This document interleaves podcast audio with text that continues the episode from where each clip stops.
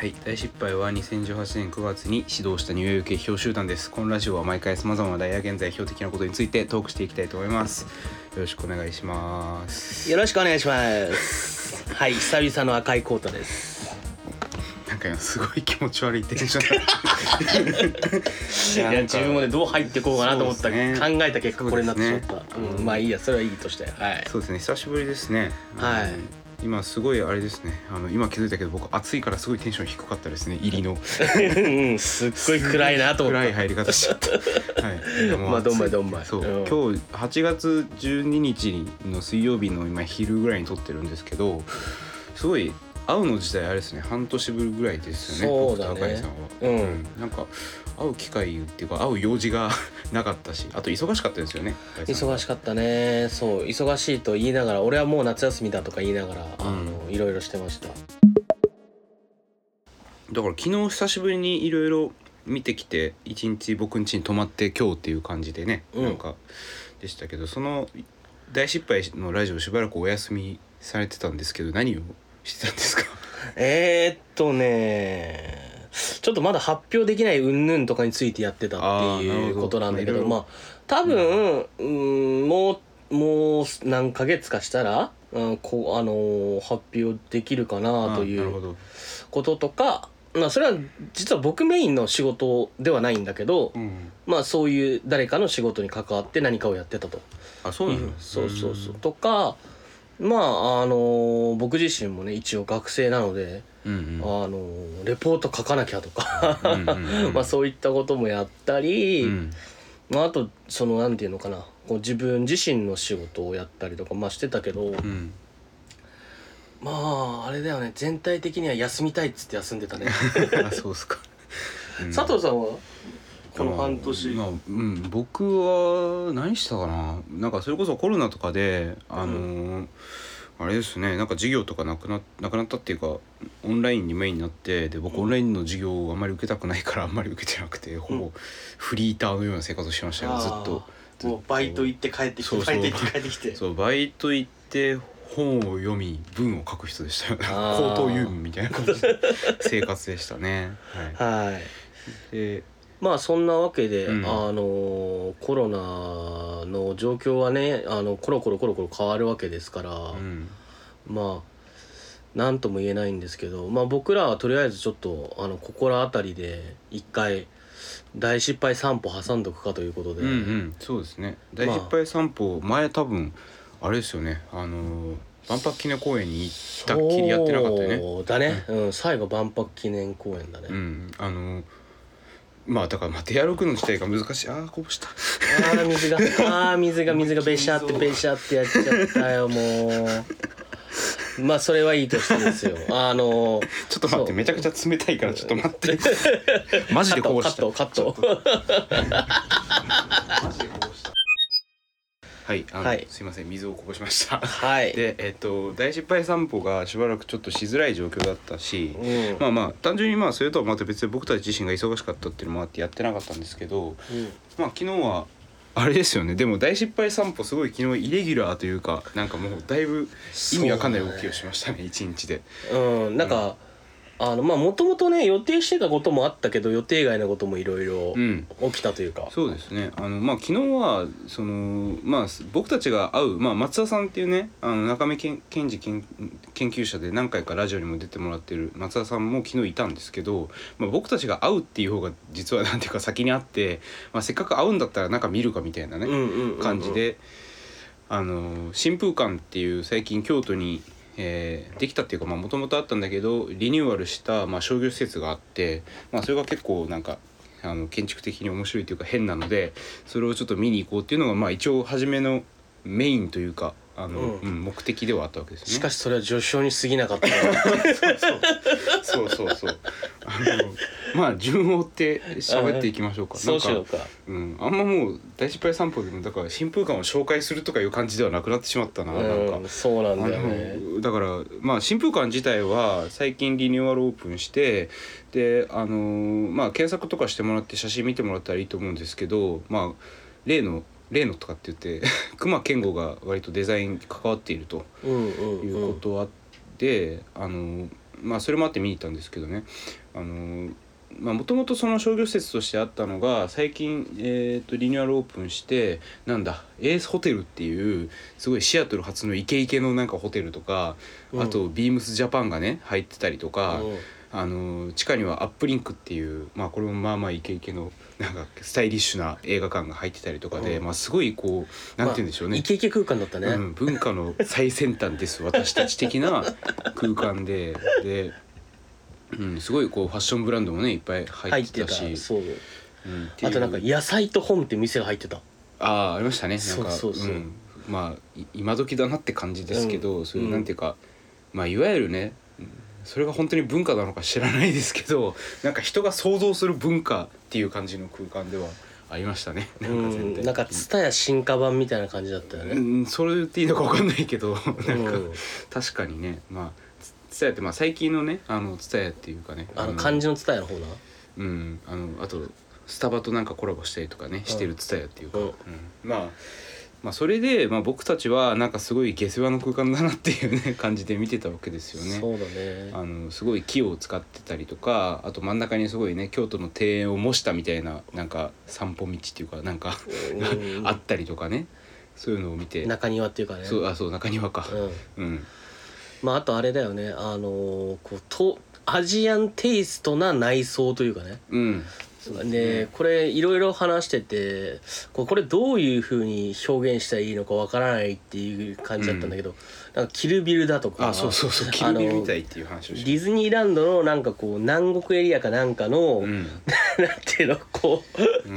外壁っていうかな内装というか、そういう空気を感じあたりとか。のまあそれエースホテルの中ですよね。そうそうそう。エースホテルっていう、まあ、さっき言った通り非常にクリエイティブなホテルが入っててもううん。ここの空間をなんか本当にいいと思ってなんていうかここは本当に自分なんかそのクリエイティブな気持ちを刺激されるなと思って利用してるやつの気が知れないというか なんかすげえギラギラの空間でなんか今そう赤井さんが言った通りなんかディズニーランド的っていうかねなんかまああの本当にコスプレ感って言ったらいいんですかね。なんて言うんでしょうそのあの日本画っぽいうん。絵とかが飾ってあるとか、あのかあって一方ではなんかこれ確実にこうなんていうのインドのなんていうのかな女性インド人の女性の顔というかね、うんを模したようなこう絵があったりとか、うん、ぐしゃぐしゃなんだよね、うん、なんかなんか雰囲気でまとめてあるみたいな。そのエースホテルっていうの自体がそのアジア初進出らしいんですよね。あそこの新空間の中の隣にあるあれが、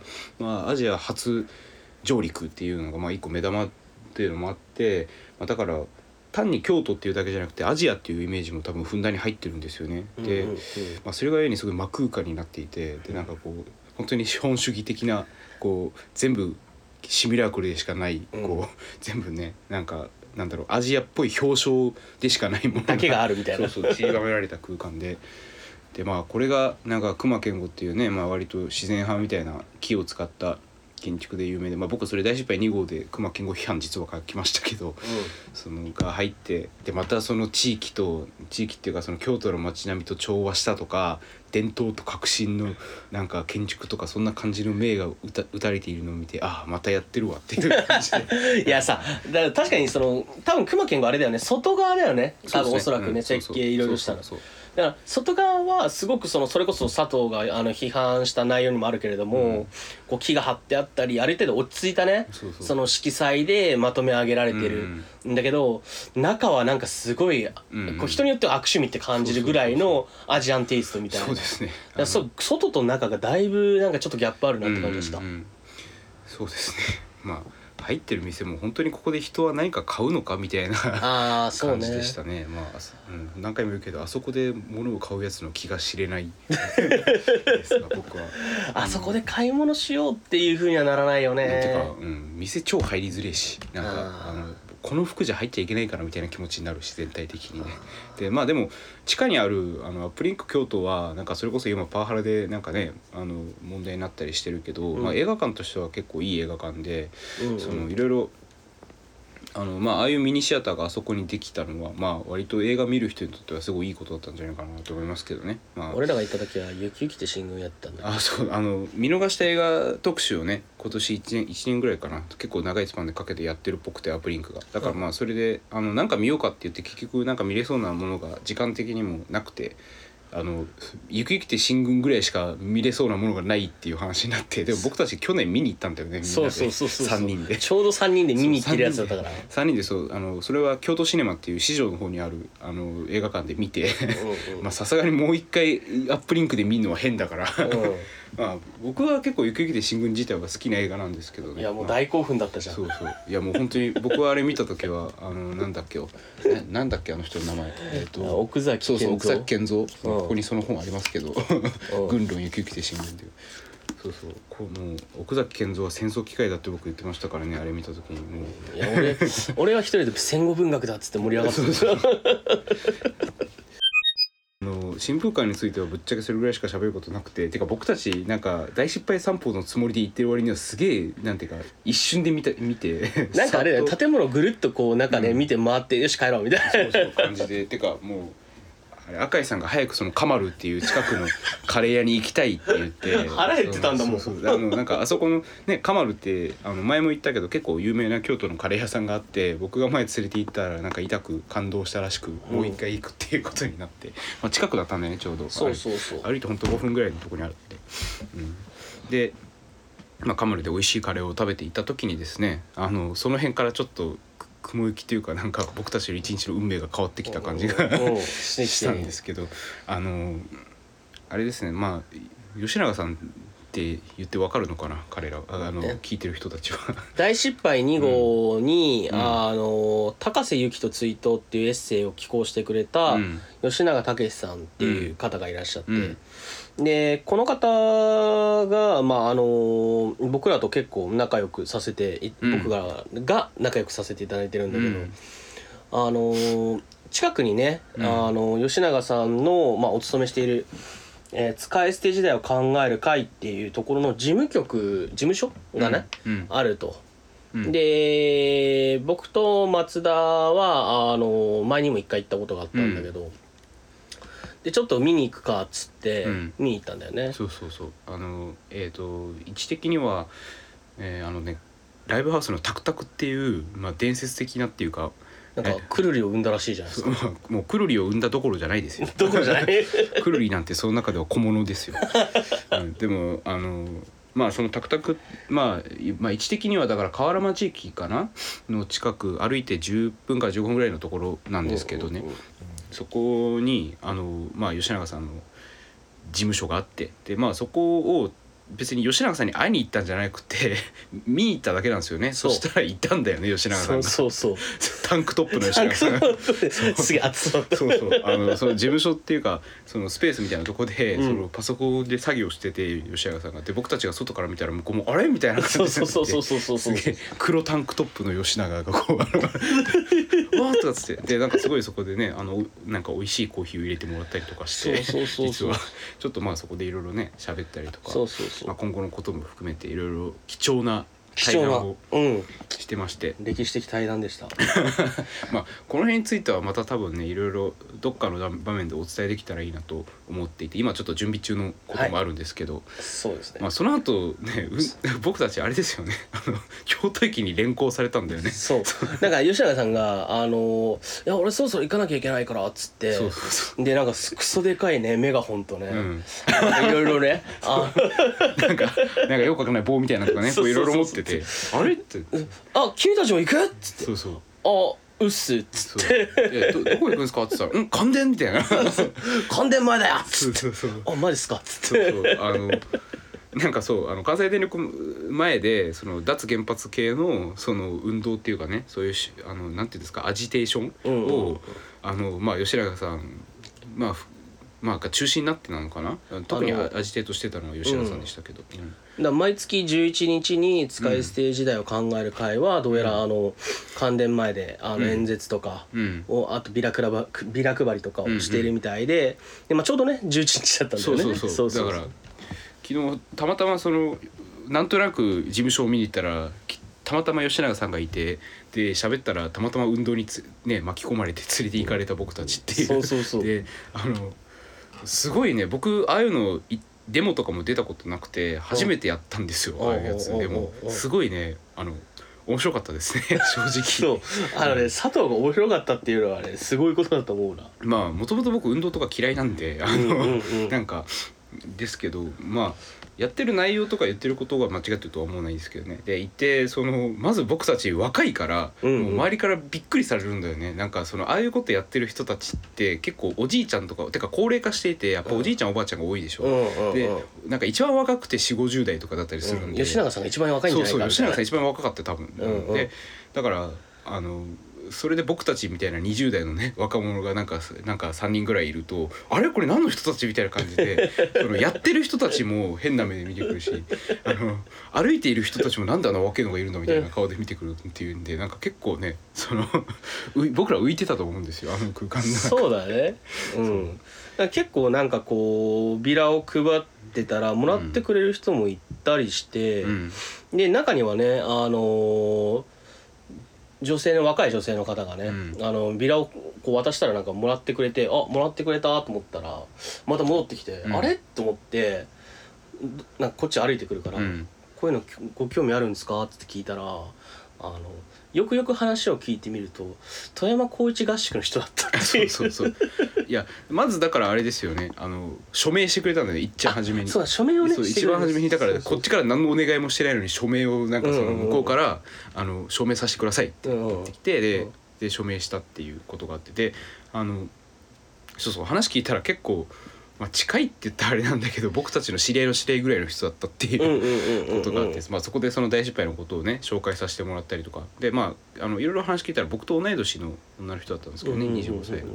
うん、であのすごい運動の世界は狭いなとか思いながらで横でめっちゃ吉永さんずっと官邸に向かってあのなんていうのあいやあれもね僕すごい感動したんですけど、演説しててね、あれはなんだろうやっぱ長年運動してる人長年運動していることによって磨かれた技術だと思いましたねあれは。なんか、なんて言うんでしょう。そこの場所で演説をするっていうことをちゃんと考えて作られてるセリフだったね。うんそうあのだからただその関電に向かって何かを言ってるというよりはやっぱそのなんなんて言うんでしょう。関電に向かって言ってると同時にそれを聞いている周りの人にも意識して喋っているっていう感じがしていて、すごいなんていうか、うん、システマティックにできてるんだなと思いましたねああいう演説って。で、あの僕たちはだからずっとあの歩いてる人たちはずっと聞いてるわけじゃないじゃないですか、うんうん。で僕たちはずっと聞いてるから分かるんだけど結構そのフックになる何個かのトピックがあってそれをまあ定期的にこうなんていうか反復しながらでも同じことを言うんじゃなくてこうなんていうかトーンとか言い方を変えてやっていってるんですよね。うんうんなん。かだか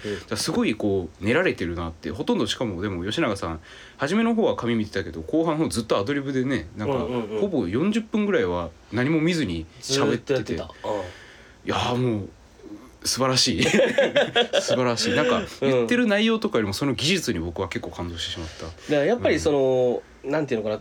通り過ぎていく本当にあの一応ね、えっと、関連前が大きな道路になってて、うんうんうん。で信号待ちしてたりするんだよね、うんうん。人がね。だからまあそうあまあ10秒から15秒うん。とか、まあ、あるいはさ長くて30秒、う1ん分もいないよねっていうぐらいの時間にいかに聞かせるかみたいな。そうそうそうそうそう。ある種こうなんていうのかな。こうパッケージ化されたうん。一節みたいなのがおそらく何個かあって、うん。うんそうそうそう。それがぐるぐるぐるぐる回ってる感じなだよね。そうんそうそう。だからあれはなんて言うんでしょう？ミニマルでしたね実は。実は。なんていうんだてかこう打ち込みの音楽的な感じっていうかはいはい。パターンを何個かこう、はいはあらかじめ入れておいてそれをこうどんどんどんどんその場で臨機応変に組み合わせてこう変えていくっていう感じがしてなんかこんな風に表現していいのかよくわからないんだけど。分かんないけど、うん、でもだからあの表現の中にもその具体的にそのなんだ株主総会でそのこうこうこういうことがあってこれはひどいっていうことを言言ってるところもあるかと思えばなんかもっとキャッチーにその中の官邸の人たちがこう頑張って一流大学を出てね上り詰めた人たちが的ななんていうかそういういろんなそのうん、ところのアプローチの仕方がねいろいろあって。だから俺一つ面白かったの。まあよくあるっちゃあるのかもしれないけどやっぱりそのお父さん一生懸命働いてるって、うん。この仕事やってて子供たちに言えるんすかみたいなツッコミをしてたりとかしててうん。なんかねちょっと笑ったりしてたよね。そう。っていうか、うん、あれは何でしょう？だからポップでキャッチーなんですよね。で、うん。あれは僕は長長時間聞いていて初めて分かったってことだなあれに関しては。うんうんうんうん。であともう一つやってて思ったのはやっぱ通行人は結構怪げな顔しますね。するね。やってると、うん。やっぱなんかねあのみんな意思ってか自分がそういう顔をしてることにも多分下手したら気づいてないんだけど、うん。やっぱこっちはそれすごい感じますよね、なんかあの、うんうんうん。その目線とかうん。やっぱこうノイズですからね言ったら。ただ駅前歩いてたら超でかい声で 脱原発まあ言ったらほとんどの人は興味ないわけですからね、うんうんうん。うん。やっぱりこう目線とか視線感じたな。なんかねこうビラを渡そうかなと思ってこう待ち構えてるじゃん、うん。もうね3から5メートルぐらい手前で若干角度変えてるのが分かる自分から遠ざかる角度で通り抜けようとしてるなみたいな、うん、ああなるほど。あこれはダメだって思うし、うんだからねなんかこうなかなかこうなんていうのかな。渡す渡さない云々とかじゃなくて、もうなんかこう接近する前から勝負がついちゃってるみたいうな、ん、そうですね。あの、うん。僕はまああんまビラ配りを積極的にしてなかったんでその辺は実は分かんないんですけど。たまら。まあ だって僕こっちで結構ずっと喋ってたし、うんうんうんまあ、だからまあ風上にも置けんかもしれないですけど運動の。だからあのでも確かにそのそういう感じでもうあからさまに避けられるやっぱりこうなんて言うんでしょう。あそこまで社会ののけ者に自分からなって1時間あそこに立つっていうのはなかなか今までしたことない経験、っていうかうん。まあ単純にあの京京都駅のあの1個の街角に1時間ずっと立つってあんまりしないでしょ。そんな経験自体ないじゃないですか。うんうん、なんか定点観測的にそそうこにいるっていう、ね、そうそうそう。あそうそうだからそれが面白くて結構その人々の移り変わりとかなんか結構そういうのを観察してて、うん。なんかちゃんと運動しろって感じかもしれないけど、僕はそういうち観点でいろいろ面白かったな単純に。あーあとその、うん。なんていうのずっといるっていうことで言うと、うん。やっぱりそのある一区画っていうか、うん。歩道にこうなんていうの登り立てたりとか、人が数人ねそこに溜まったりとかするわけで。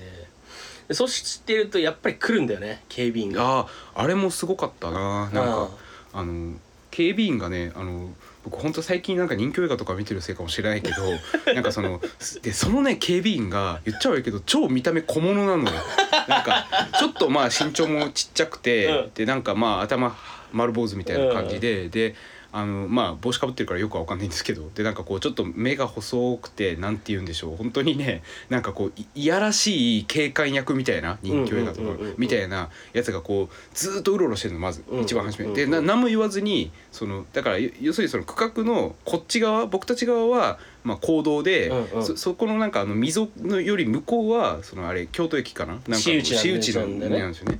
だからそこを要するにそのラインを超えないかどうかをすごい見てて、うん。で僕たちは一番初めにここを超えるとなんか言われるからっていうのを一応その注意受けてたからしてたね受けてたから僕たちは別にその範囲を守ってうん。やってるんだけやってるから向こうとしてはその文句言えないんだけど文句言いたいんですよ向こうは。それがすごい分かってこうすごいその目線でこうずっとこう僕らをこう観察しててでだからでたまに僕たちがその指導の方にこうなんていうか別にでも通ってもいいわけじゃないですか別に言ったらね、僕たちはつあるある通行人としてある意味そこにこう入ったりとかしてもあのしてるのを見てたまにこっちに入ってるんでやめてくださいみたいなことを途中言ってきたんだよねあそうれそうそうそうそうそう。でもうほぼ言いがかりですよあんうんうん、ともかく何か言いたい。そうそう。なんか言いたいくってで僕とか佐藤とかがちょこっと一歩うん。リアル半歩うん、踏み込んだだけで何か言うみたいな。そうそう感じの。そでしかもそんなね踏み込んでなかったんですよ。あれ言ってきたタイミングでは、う、うんうん、荷物とかもすごいあのこっちに避けてたし、うんうんででそれでなんか言ってきて言ってきた瞬間に吉永さんがブチ切れたんだよね。すごかったあれは。吉永さんがなんかもうねあれあれもでもそのなんていうか演説も含めてそうなんですけど、もうあれパッケージだと思います。あれなんか言われた時の対策がもう吉永さんの中にあって、それを引き出してあれ切れたふりしてるだけなんですよ多分あれ、あのだから「何が問題なんだ!」っつってこう。んうんうんう、でなんかでお前に逮捕する権利はねえんだぜそうそうそう「お前警察じゃないだろ」っつって。だから、まあ、よく考えてみたらそうなんですけどああいうのの警備員とかって、うん。警察の格好をしてるだけでうん。何の権力もないわけですよね、うんうんうんうんよく考えてみたら。あれただの警察のシミュラクルつか なのでコスプレ？コスプレ？あまあコスプレですねもっとだからまあそこをついてなんかうん。もしも文句があるんだったら上司を呼んでこいと言って、あのもう追い払ったっていう、うん。戻ってこなかったねそう。結局ね。ででそのだからさっき言ったようにそのめちゃこう小物っぽいなんかこういやらしい目つきで僕たちを見ていたそいつがめちゃくちゃ吉永さんに 怒鳴られてなんか逃げていくすごすごと逃げていくっていう感じでなんかなんかもうそっからそこまでがねそうそうそうねそうそういやもう素晴らしいってか僕が映画監督だったらだってあの人絶対その役に割り当てるもん。あの、うん、そう本当になんか配役オーディションで選ばれたみたいな 感じのなんかすっごい小物っぽい人だったんで、うん、まあだから。いやだから僕たちはこっちでやっぱ警察って法事的暴力であり放送的暴力だってベイヤミン言ってるけどそういうことなんだなとかって 思ってた。思ってましたけどね。まあ警察じゃなかったわけだけど警備員だから。うん。うんだからまあもう運動内容とかじゃなくて運動体験がいかに面白かったかっていう話を永遠にしてしまってるけど。でもまあいやでも新鮮だったな。うんうんうんうんまあそういう感じであのー突発的にねそうそうそう。あの関電前の デモに参加させていただいたわけなんですけれども。そうそう。でも本当にやっぱ運動まあ運動やってる人にも多分いろいろいるんだろうけど吉永さんはなんかねやっぱかなり合理的なのを作っているしなんか運動からある意味一歩引いた目がないとああいうことはできないなと思,、思って、うんあの単純になんかこう驚嘆してしまった。そのその腕に。で、はい。まあその後の話もしますか。そうしようか、その後僕たちあのなんとなくっていうかあのほほほ座っていうね、うん。あのえっ、と北白川のあれなんなんどこにあるんでしたっけ？えっ、と致命的致命的に言ったら。致命的に言ったところだ。えっ、とねほほほ座えっ、とあ浄土寺か、うん。そうそう浄土寺っていうねまあ銀閣寺の近くのところに、うんうんうん。ほほほ座っていうまあセレクトブックショップみたいな、でかつまあ古古本コーナーっていうかなんか近くに2つの店舗があってね。そうん。の片方は古本屋で片方はまあセレクトショップになってる。うん。っていうところをまあちょっと見に行きまして。でうん。まあ結構そのまあ京都で同人誌売ってる人たちが話題に上げてたりとかね。まああの見てたんで僕たちも見に行ってみようっていうんで。だから今日すごい移動ですよね。だから新風館っていうのがあの烏丸池っていうところにあるんで。でそこから吉永さんの事務所に行ってじ吉永さんの事務所から 京都京都駅まで行って、うん。そこからまた銀閣寺の近くまで行ってるわけですから、まあこれ京都に住んでない人は分かんないかもしれないけどすごい一日で京都市をこうなんていうか東西南北に行ってるわけ。でああなるほど、うんそうそうそう。あんまこんな移動する日はないですよ。うんうんうんうん。うんでまあね。ほほほ座見て。見て。でまあなんかね古本屋さんの方とかはね、うん。結構欲しい本とかもあったからね。そうまたさんみんな散財してしまった。そうそうそうそう。松田さんとかかめっちゃ本買ってたよね。あの買ってたね。インターコミュニケーションっていう NTT 出版からね出てた昔浅田明がやってたねこう割とまあ情報環境系のあの、うん。まあ当時のすごいイケイケな雑誌うんうん。があったんだけどそれが結構いっぱいあってそうそうそう。これ全部ほとんど全部買ってましたね。買ってたね。松田さん、56冊買ってたからね、まあ、僕も一冊買いましたけど、んあれはまあなんか増田さんのなんかこうなんて言うんだろう。購買力を感じたな。それをそれが後であんなことになろうと。まあいいわ。まあまあまあ。何回それあるんだ？いやまあ。順序追って話しましょうまあでもだからこの日段階で、まあ、僕たち今日すごい変な一日でしたねっていう感じでまあそのね関電前で。だからあまあそうさっきの話付け加えておくと僕と僕があの反原発のなんか旗持ってるところを赤井さんがツイッターに上げたじゃないですか、うん。あれはね多分僕のフォロワーはびっくりしたと思う。こいつがみたいな。佐 藤葵がは脱原発みたいな、そうだね。うん、だからもうかなりだってファボられてたもんねあれなんかね、うんうんうんうんうん。まあそれはいいんですけど。で、まあそんな感じで頬座に行ってから、うん。まあちょっとそろそろ夕方になってきたんでね。ちょうど飲みに行こうかと。ちょうどちょうどあれが6時前ぐらいだったかな、うんうんだから。うん。でなんかこう30分500円のあの飲み屋があるっていう。あそう。えっとなんか30分500円だけど怪しい店みたいだけど それにしても価格破壊されそうだろうって感じで そのえっとまあその辺からちょっと歩いてあの、まあ、あれ今出川通りなんだけどもに加藤小判食堂っていうまあそれ自体はタイ料理屋タイ料理屋なんだけど、まあ、加藤小判食堂っていうのもね名前からしてふざけてるカート小判をもじったっていうねうん。ところがあってそこがあのなんか30分500円で飲み放題っていうすごいことをやってるわけですよね。でそこで、まあ、前はあの黒ビールとかも入っててどうやってこれ経営回してんだって思ったけど、うんまあ言ったら黒ビールはなくなっててビールとハイボールと、えっと、チューハイとあとソフトドリンク系が30分500円で飲めるとまああの食べ物はべそれとは別でね800円分注文しないといけないって縛りはあるんですけどまあそれにしても1300円なんで。うんうんうんすもうそこでねだからまあ赤井さんそんなお酒飲まないから、うん。ともかく僕と松田さんはもうそう30分で4杯とかすごい勢いで、うん。あのほぼもうでも普通のね生ビール普通のジョッキでね出てくるんですよ。中中ジョッキで普通の、うんあれをもう2口3口ぐらいで飲み干すペースでガンガン飲んでね。ガンガン飲んででもうお腹いっぱいになるんですよね炭酸だから、うんうん。でもでもうそのペースで飲んでるからすげえすぐ酔っ払うし、うんうんうん。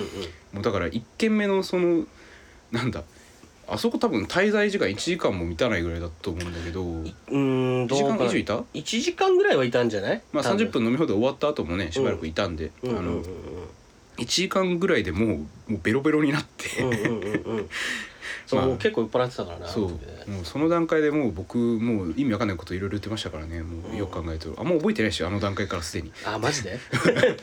結構まあ覚えてるけどおぼろげな記憶になっていやまあすごく調子のいいことをいろいろと言ってるけど まあ僕はねあの酒を飲まずにコーラを飲んでたから全部覚えてるけどまあそれはいいとしていつもそうなんだよな。僕と松田さんばっかりベロベロになってずっと赤井さん冷静に見てるんだよな、うんでうん。その後あの僕がよく行くね純菜っていうすごくそこもいいお店なんですけど、うん。まあ、そこは結構日本酒とか置いていてうん。でしめ鯖がとにかくうまいと、そうだね。でだってあの3回頼んだんでしょ？しめ3回頼鯖ん あしめ鯖はしめ鯖マジ美味しいですねっつって松田君が「うんあ三三三枚目行きましょう三枚目」とか言っていやそうそう僕トイレ行ってる間に頼んでたから3枚目については気づいてなかったけどなんか減らないなと思ったけど、うん。しめ鯖でだからあのそこでまあ日本酒と僕と松田さんは多分全部で6合ぐらいは頼んだまあ2人で飲んだんじゃないないかな。六号うん六号ぐらいは少なくとも飲んでるね、うん。そうだね。だからまあそうですね。とっくに3つ分。うんうん 来た。でもうもうベロベロですよね。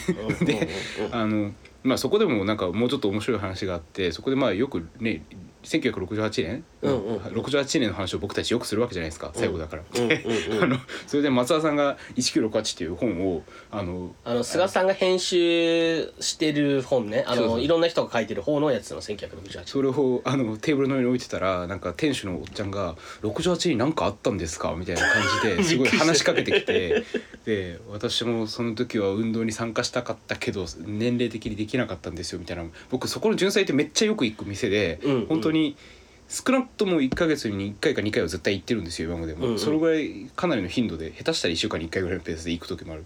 でもまさかおっちゃんが左翼だとは知らなくて。そこその純菜っていう店はそのおっちゃんとおばちゃんが2人で切り盛りしてる本当にちっちゃいね居酒屋みたいなところで、であの赤井さんとかに紹介した時はあの別に何かが特別売りっていうわけじゃないけど全ての料理のステータスがただ高くて安いっていう。安い。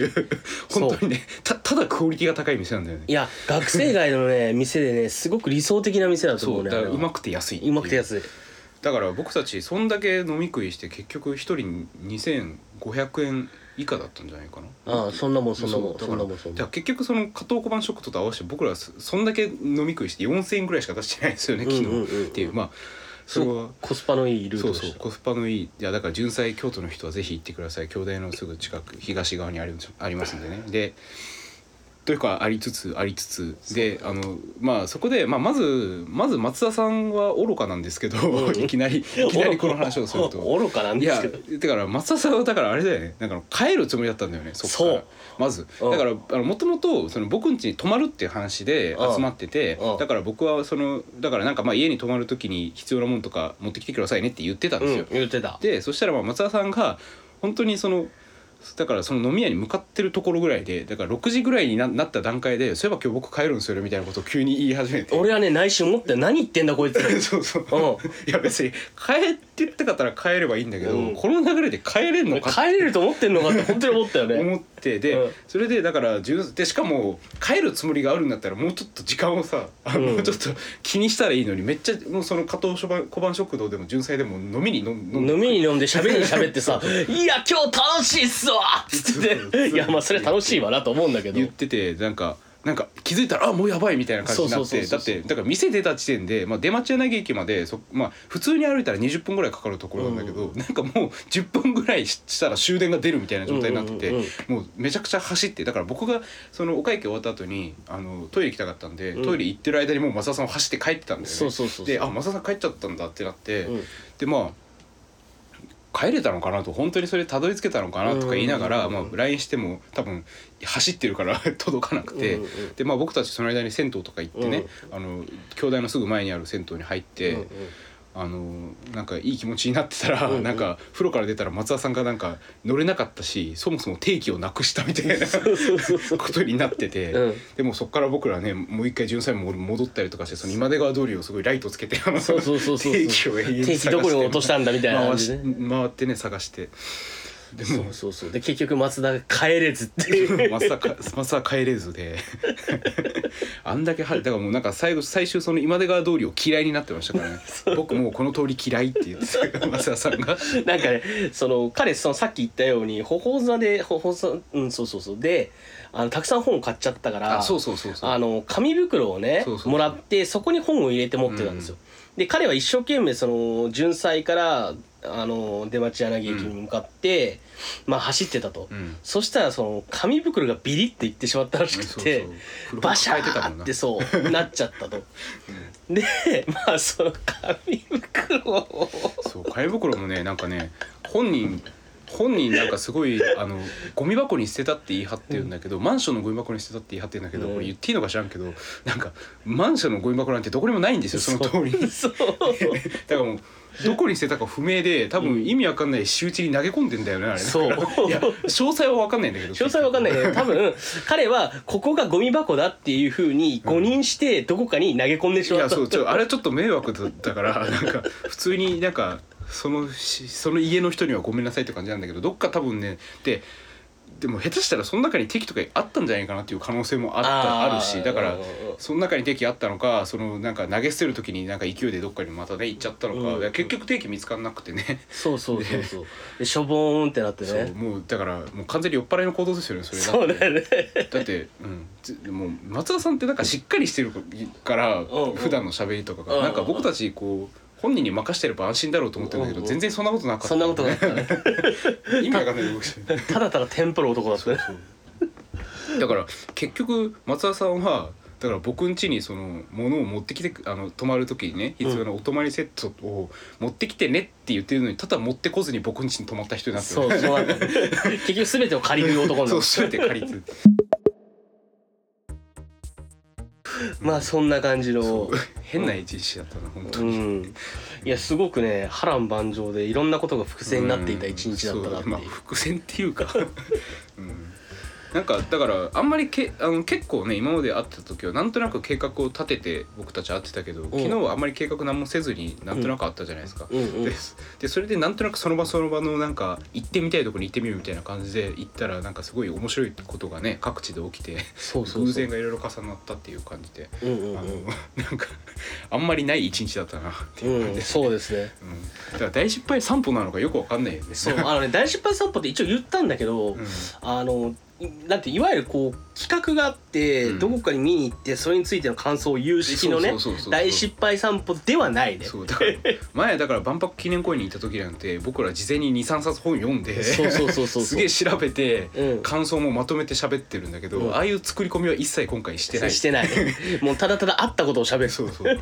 なんかだからただ友達3人で会ってたら変なことがいろいろ起きた日だったからあれ、うんうんうんうんうんうん。うんでもそ その過程でなんか関電前のデモとかやってるの面白いですそよね。うそうそうそうそうそうそう。うん。